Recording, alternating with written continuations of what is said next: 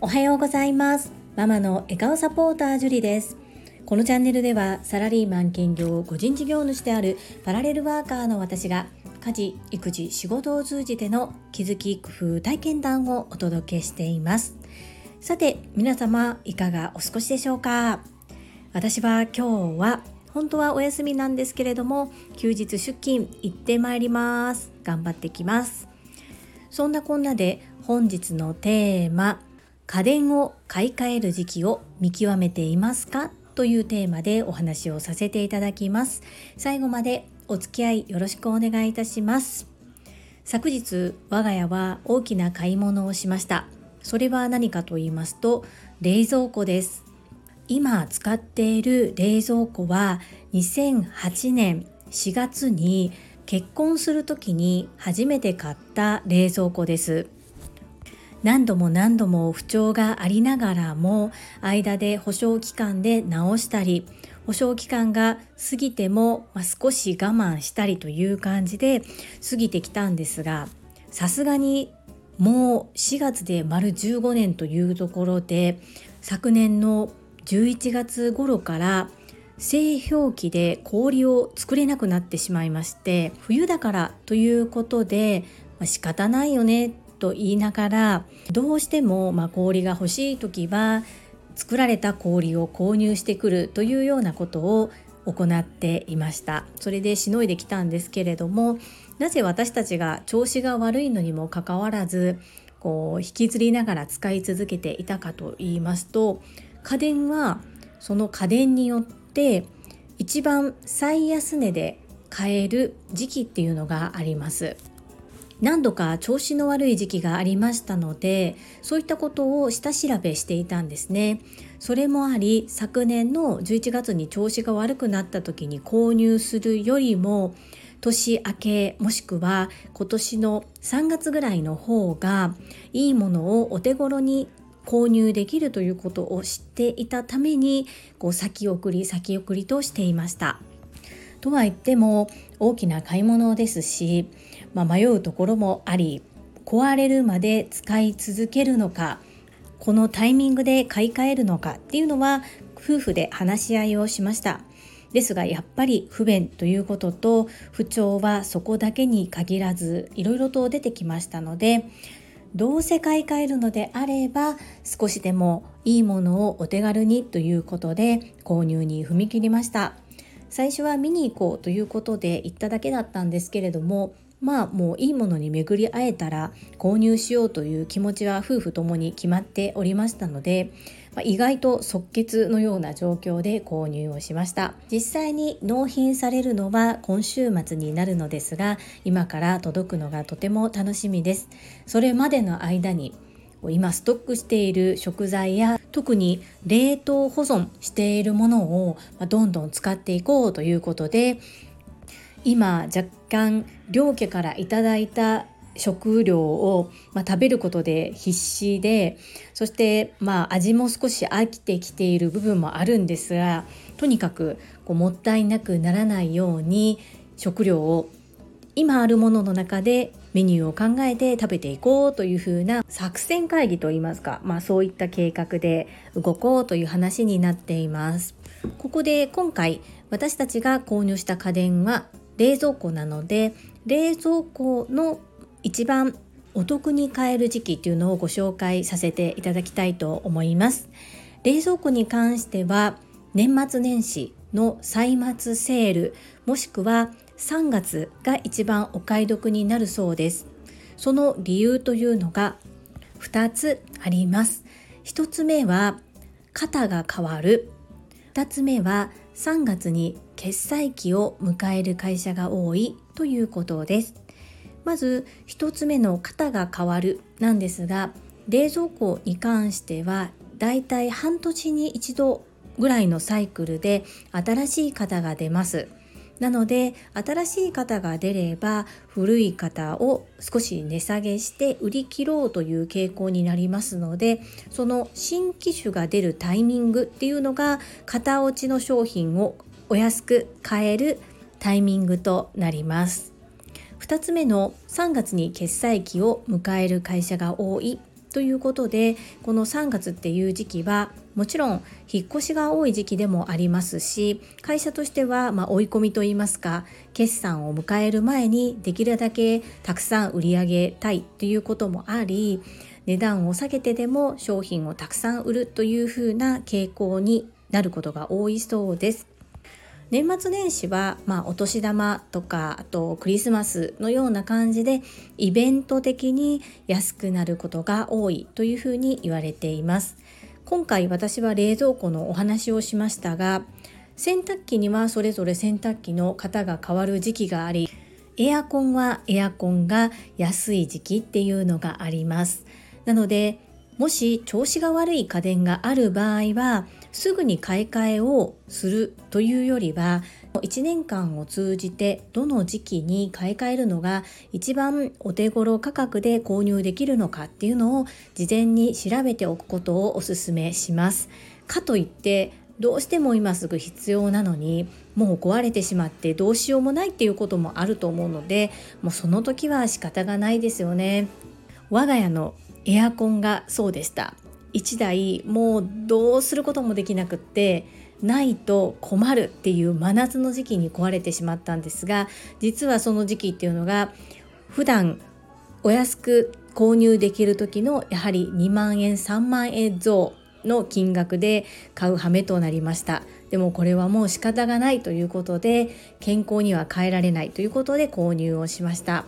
なのでどうしようもない時以外はしっかりと検討をして購入されることをお勧めしたいと思います。今回、まあ、驚いたのが私たち2008年に結婚をしております。その時に購入した冷蔵庫っていうのが2007年製でトータル415リットル入る、まあ、家庭用の冷蔵庫ですね。で今回購入したまあ、いわゆる型落ちの冷蔵庫っていうのが550リットル入ります。なのでその差135リットル増なんですけれども横幅が同じなんです。それだけ10年以上経つと技術が進化して厚みが少なくて同じもしくはもっと性能がいい製品ができている。さらにやはり電気代が全然違うそうです。10年も変わるとやはり製品に使う電気量っていうことをかなり考慮した製品になっている。プラス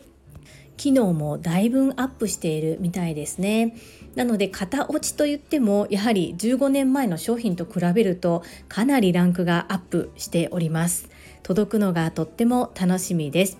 実は私自分用の冷蔵庫がもう一個欲しかったんです。小さいのでいいんですがお料理教室用にというふうに思っていたんですが今回135リットルもアップしますのでその冷蔵庫の購入は一旦見送りました。というのはほとんどオンラインでレッスンを開催していて対面レッスンをすることが今のところは少ない。そして私は個人の授業を子ども最優先にしていることで今まだまだセーブしていますので今後もっともっとお客様と頻繁にレッスンをする回数が対面で増えた場合でどうしても足りない時に購入を検討することとしました。おそらく20年も30年も冷蔵庫を使い続けている方というの方が少ないと思いますので是非参考にしていただければ嬉しいです。最後までお付き合いくださりありがとうございます。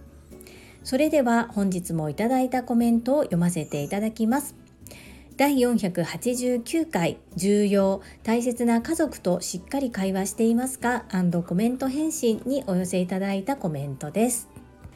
石垣島のまみさんからです。樹里さんおはようございます。ただいま実家に帰っている山まみです。さて、樹里さんのお話、とっても素敵ですね。お父様のことを尊敬していて一緒に働きたかったと本当にお父さんのことが大好きなんだなぁと思いました。私も今回12年ぶりにお正月を両親と姉2人と姉の家族と揃ってゆっくりと食事をとることができました。大好きな人とゆっくり話せるってこんなに幸せなんだなと思った一日でした。石まみさん改め山まみさんメッセージありがとうございます。うわーまみぴご実家に帰省されてるんですね。なんか自分ごとのようにとっても嬉しいです。なんとなくあの旅行のお話を聞いた時はとても切なくてもう別れちゃうんだっていうふうに思っていたんです。まあ、石垣島と山口県はそんなに近くないのですぐに帰省するっていうのはねお仕事上も難しいところもあると思うんですがやっぱり家族で集まるリアルで顔を見て会話するすごく大切なことだなと私も今回改めて感じました。お姉様ともお会いできてよかったですね。はいそうなんです。私父が大好きなんです。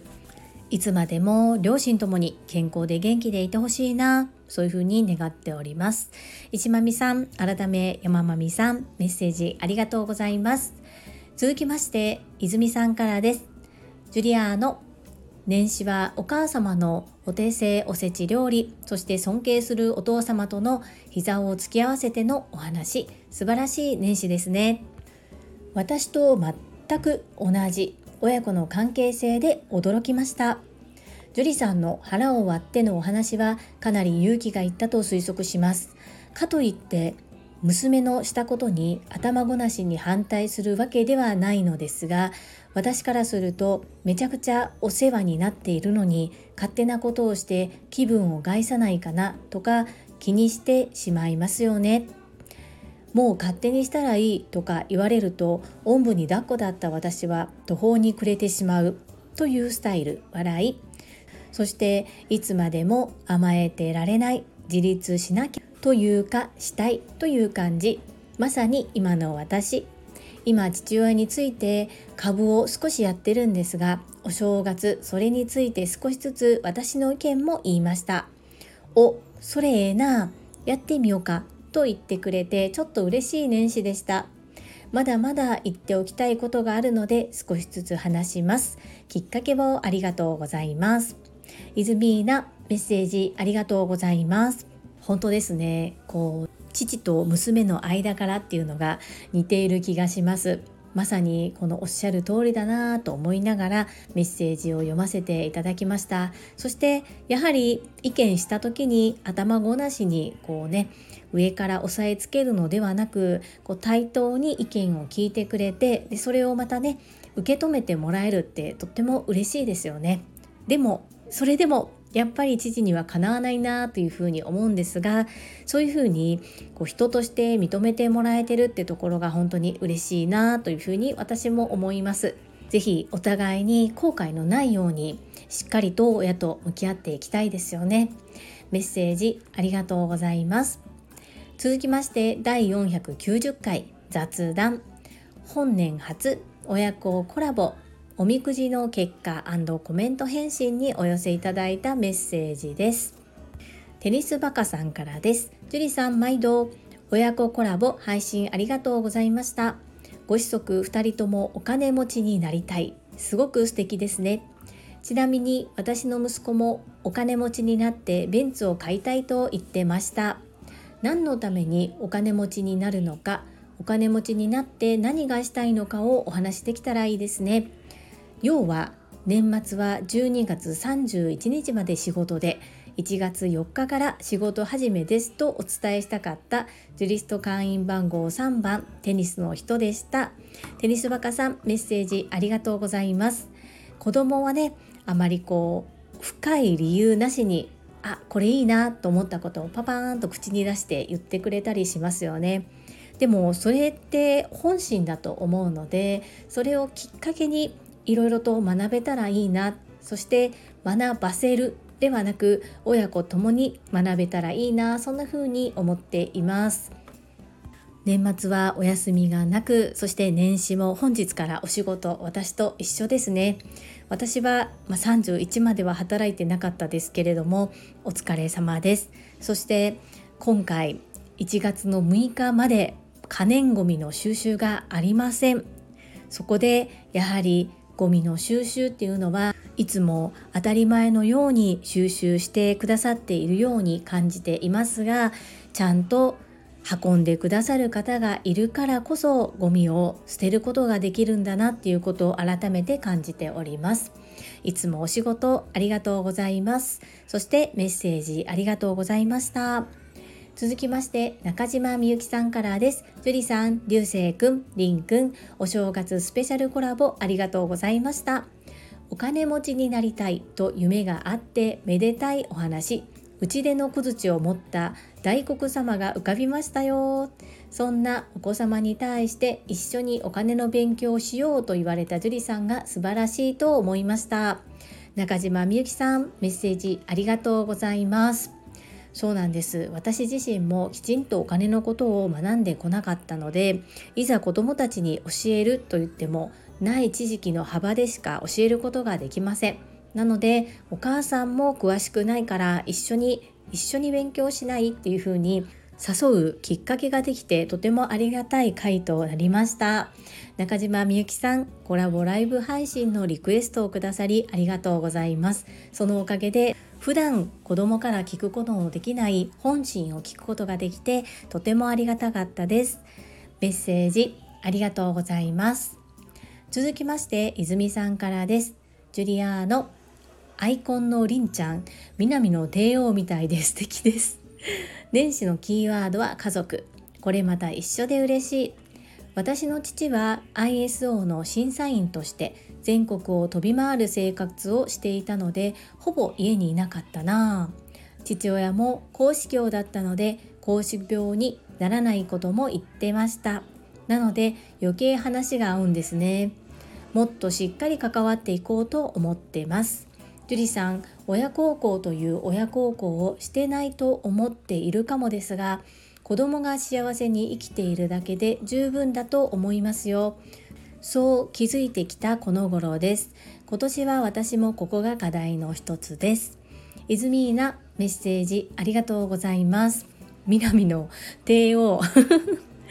りんちゃんこれは1枚8億円の100円均一のお金なんですけれどもこれがお気に入りでしてそして売り切れてることもあるんですけれどもものすごく集めています。そしてこれを集めた今本物が欲しいということをポロッと言ったのかなというふうに感じております。そしてお父様アイスオの審査員をされていたんですね。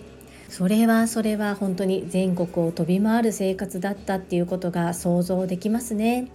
そしてこの親孝行なんですが自分が親になってみてこの泉さんのおっしゃっていることが私も思います。っていうのは父の日母の日ってありますよね。その時に子供に何かしてほしいかって言ったらもう何にもいらないと思うんですよ。本当に心の底から。ただもう病気せずに兄弟仲良く元気にいてほしいって思います。もう本当にそれが私への親孝行だなっていうふうに心から思っているので子どもたちにもそのように伝えています。これがきっと自分の親も私たち娘に対してそのように思ってくれているのではないかというふうに最近少し感じることができています。ただ大人になった私はやはりもっともっと親孝行をしたいなそんな風にも思っています。イズミーナきっと私たちが輝くことで両親も喜んでくれる。でもやっぱり顔も頻繁に見に行く会話をする。そんなことを大切にしながら親孝行しましょうね。大切なメッセージをありがとうございます。続きましてれいこさんからです。樹里さん明けましておめでとうございます。今年もどうぞよろしくお願いいたします。りんちゃん流星くんの声からパワーをもらいました。お二人お金なんですね。楽しみですね。私もお金の勉強必要です。ゲッターズ飯田さんよりお金持ちになるよりもお金の価値がわかる人になった方が人として素敵になれるもの。れいこさん素敵なメッセージありがとうございます。そして明けましておめでとうございます。今年もどうぞよろしくお願いいたします。この部分流星はれいこさんのメッセージ読んでいました。中1にもなると自分が出演した回の反応が気になるみたいでいただいたメッセージは全て読んでおります。なのでこのゲッターズ飯田さんの言葉もしっかりと読ませていただいております。ありがとうございます。そして Facebook 拝見させていただきました。素敵なご家族写真でした。そして素敵なおみくじでしたね。れいこさんメッセージありがとうございます。続きましてゆうこれたかさんからです。家でスーパーフードのモリンガを栽培している樹里さんへ。定期的に神社に行くことは7つの習慣で言うと歯を研ぐの精神活動になると思うので行けたら行った方がいいよ。お金の教育に興味があったらおすすめ本を紹介するからいつでも言ってね。朝倉先生のメッセンジャーにこっそりとコメントを書いたら翌日の Voicy できっちり読まれちゃうことに感謝して ゆうこれたかさんメッセージありがとうございます。モリンガは栽培してないです。ですが泉のあたりだときっと栽培してそうな感じがします。体にいいということで今流行っているみたいですね。そして7つの習慣で言うと神社に行くというのは歯を研ぐ精神の活動になるそうですね。行った方がいいよ。それは本当にそうだなと思いながら読ませていただきました。そしてゆうこれたかさんが放った一言。7つの習慣読んでへんなんて社会人として終わってんでっていうのが波紋を呼んでいますね。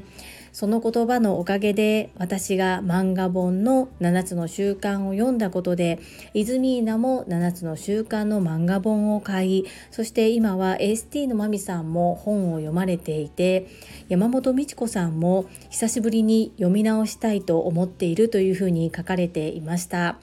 同期の方々の間で7つの習慣が今広がりつつあるっていうのは本当に必殺仕事人の仕掛け人であるゆうこれたかさんのおかげだなというふうに思います。朝倉先生にメッセージを読まれちゃうのはもうそれはほぼ彼氏だから仕方がないと思って受け止めてください。これたかのさんいつも楽しいメッセージありがとうございます。続きまして福田秀夫さんからです。会員番号17福田秀夫です。旅行会社時代全国各地で初詣をしました。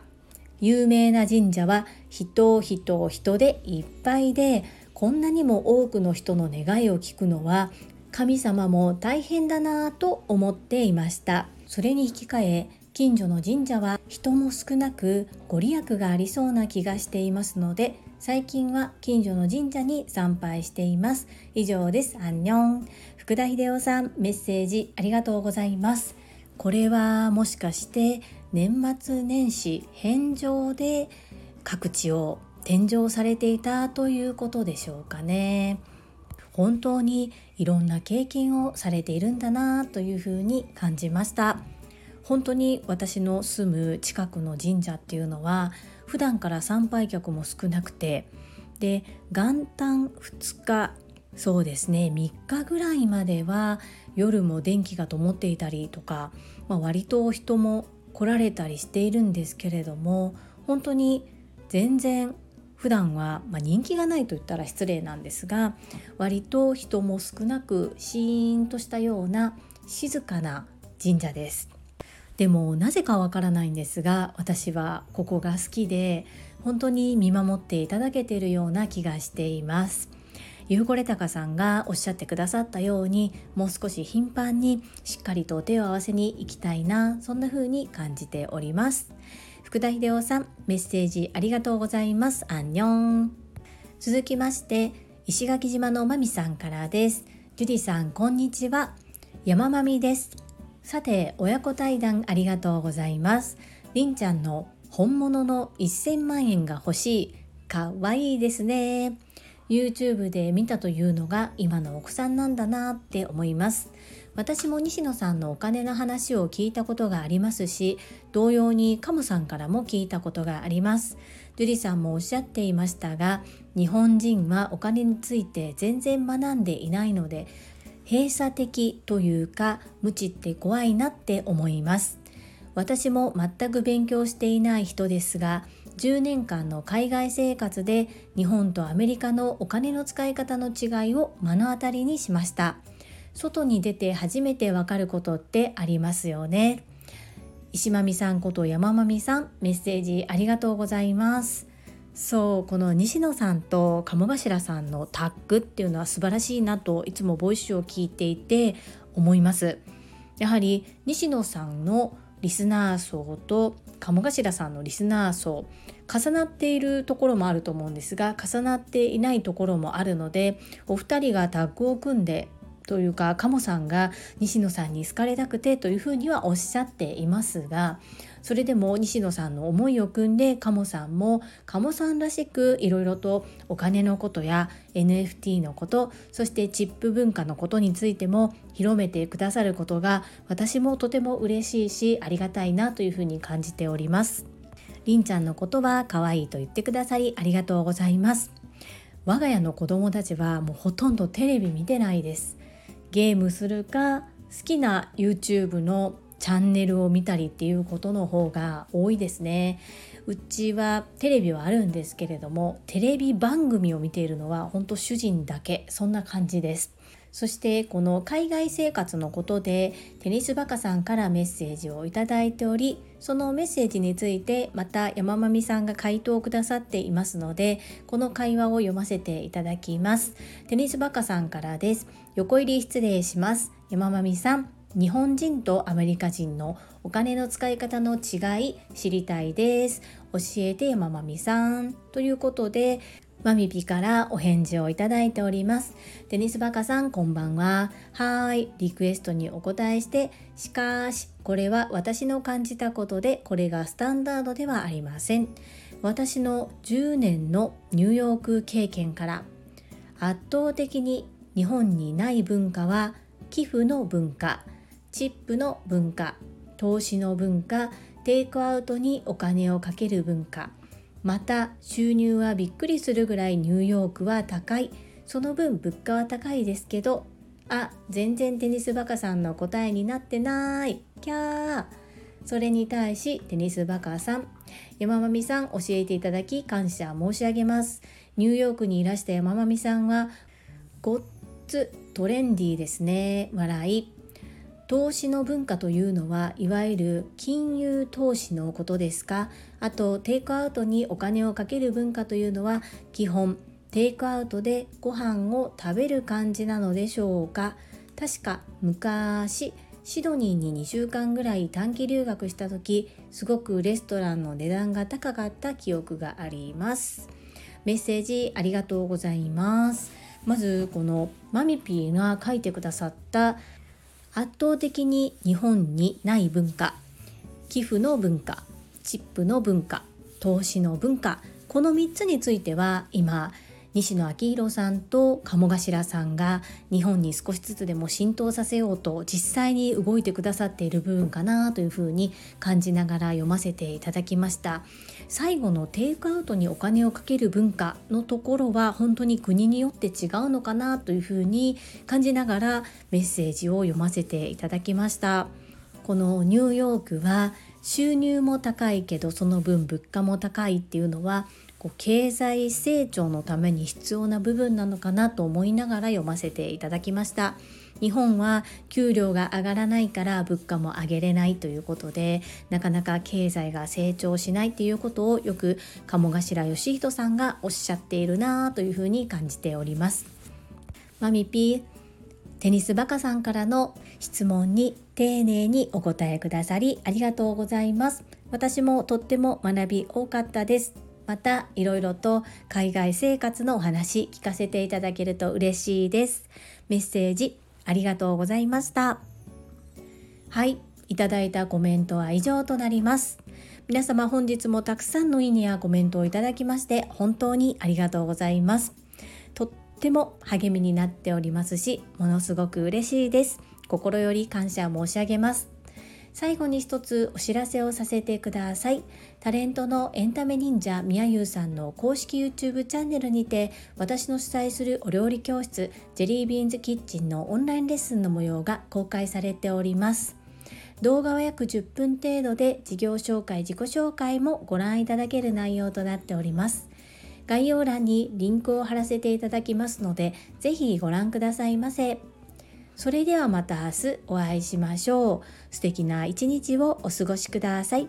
ママの笑顔サポータージュリでした。